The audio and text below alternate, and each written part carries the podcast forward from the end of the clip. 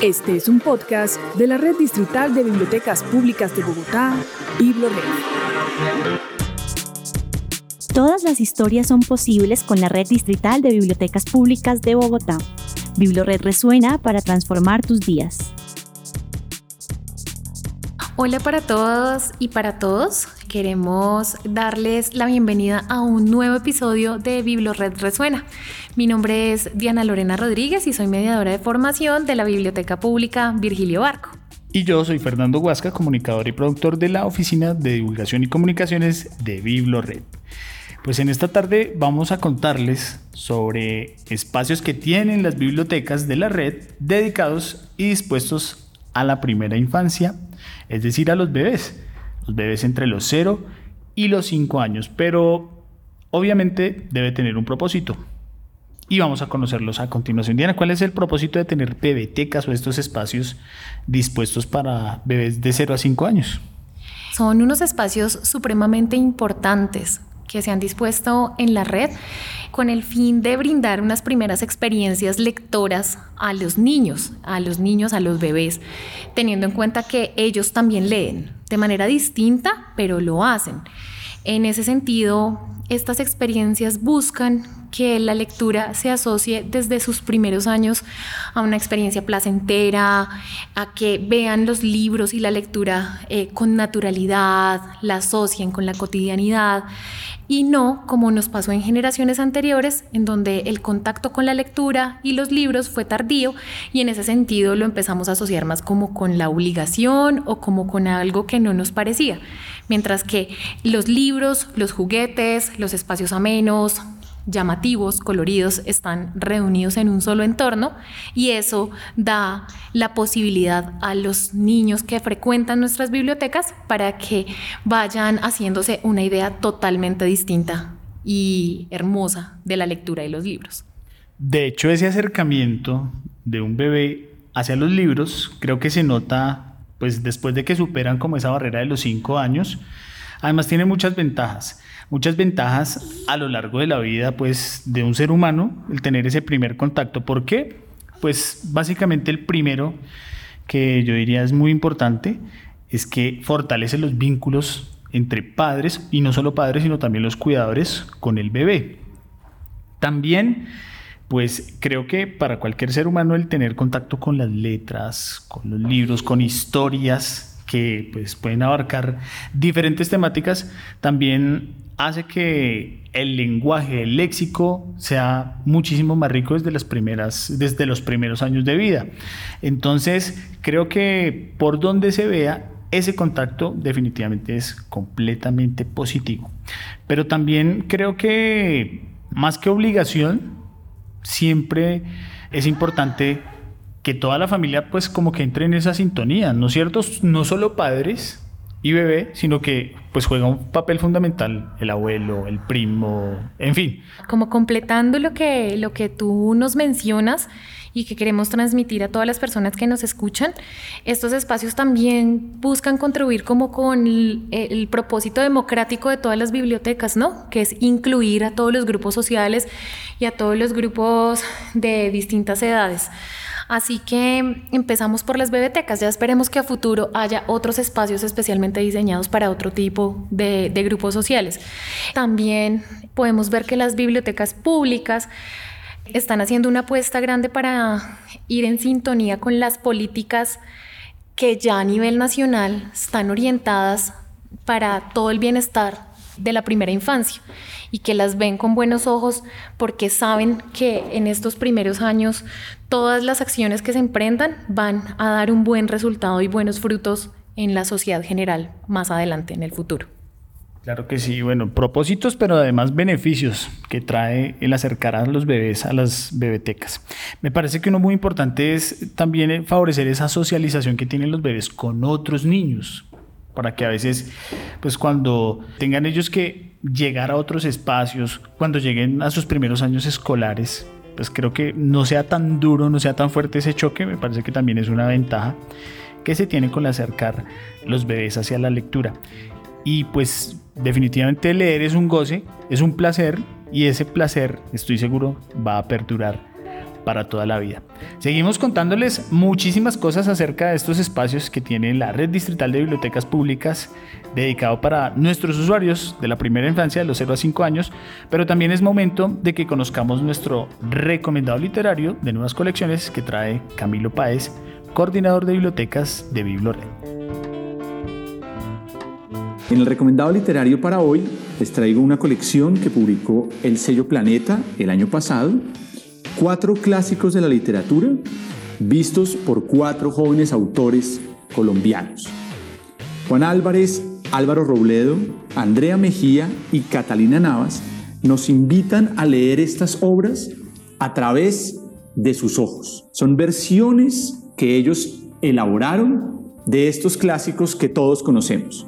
El día de hoy quiero comentarles El extraño caso del Dr. Jekyll y Mr. Hyde, una obra de Robert Louis Stevenson que todos conocemos, que sucede en un Londres del siglo XIX, que se trata de una serie de personalidades, dos personalidades que se encuentran, pero la invitación es verlo a través de los ojos de Catalina Navas, una autora colombiana joven que le encanta el tema epistolar. Entonces nos invita a leer esta obra con un tono eh, muy novedoso. Recuerden que a través de la página www.biblored.gov.co pueden también solicitarlos a domicilio y que se los recojan para que puedan ser devueltos a tiempo. Después de regresar de este recomendado que nos dio Camilo Páez, me gustaría comentarles que las actividades que se realizan en las bibliotecas o en los espacios diseñados para la primera infancia de nuestras bibliotecas son espectaculares, son magníficas. Allí vamos a encontrar la posibilidad de explorar sensorialmente las colecciones. ¿Por qué? Porque hay libros que tienen texturas, hay libros que tienen figuras de gran formato, muchísimos colores, libros pop-up, libros musicales, libros con olores, libros de tela. Entonces los niños y las niñas van a poder explorarlos de manera libre y van a sentirse muy felices. También hay revistas para adultos y adultas acompañantes acerca de consejos de crianza, acerca de estrategias de educación que se pueden implementar desde el hogar. También son espacios amplios que cuentan con juegos de estimulación temprana, con instrumentos musicales, con colchonetas, con cojines, con pelotas, con caballitos, o sea, con múltiples actividades y con múltiples opciones para que los niños se sientan acogidos y felices. Y además de esto, hay actividades, actividades que todo el tiempo se están desarrollando, también explorando el tacto, el sentido del olfato, el sentido del gusto, la vista, la música siempre está presente en estas actividades, entonces de verdad invitamos a todos los padres, madres, abuelos, tías, tíos y a todas aquellas personas que se dedican a cuidar a los bebés para que acudan a nuestras bibliotecas, a estos espacios de lectura. De hecho, es muy importante cuando alguien escucha decir que, ah, tenemos un espacio dedicado para la primera infancia, para los niños. No es una guardería, no es que usted lleve a su bebé a la biblioteca y bueno, allí lo van a cuidar.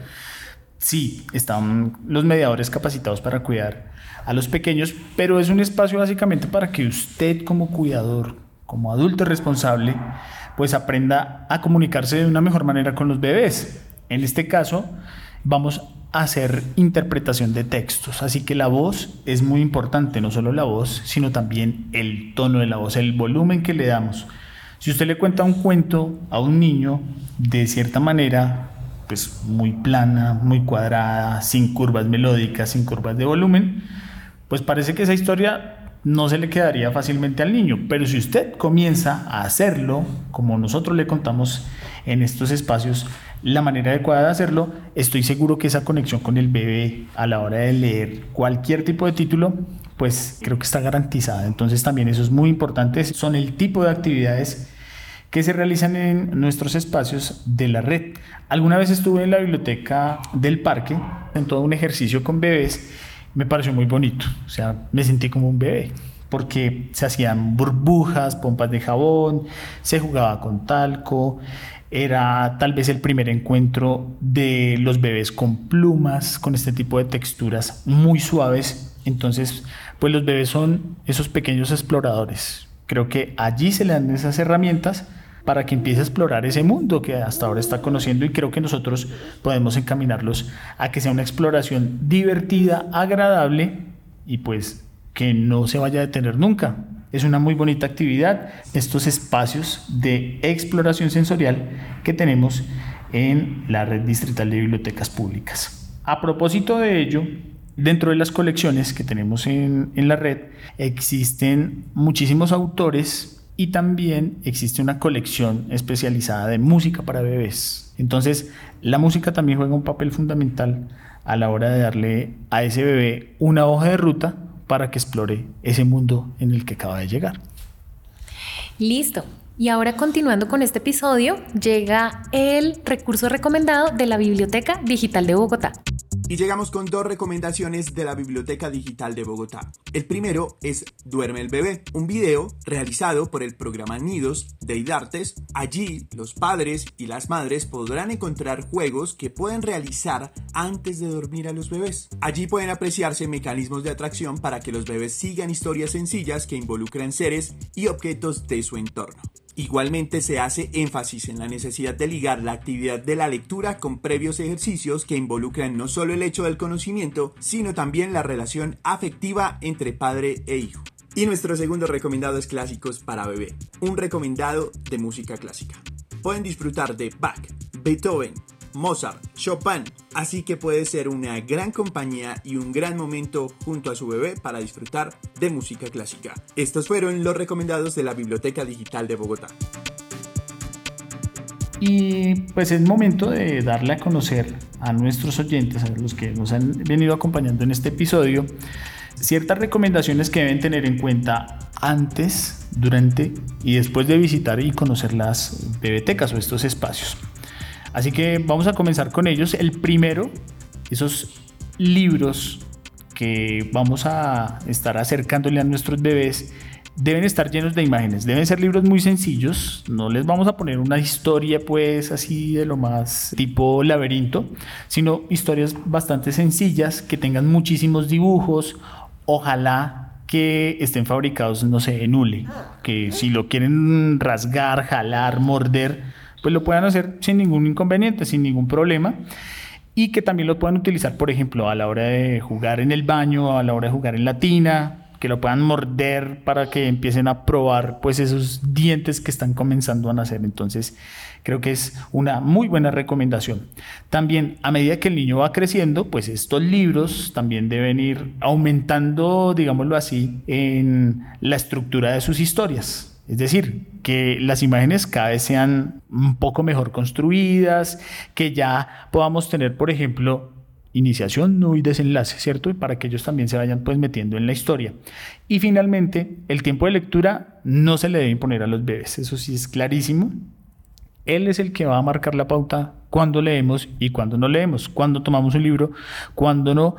Si quiere coger un instrumento, un juguete, pues que él sea el que vaya por él y no que nosotros le estemos imponiendo pues ese tipo de, pues de reglas a la hora de, de descubrir el mundo del que veníamos hablando hace algún instante o de descubrir en este caso las letras. Y además, por ejemplo, el gusto por la lectura es hasta contagioso.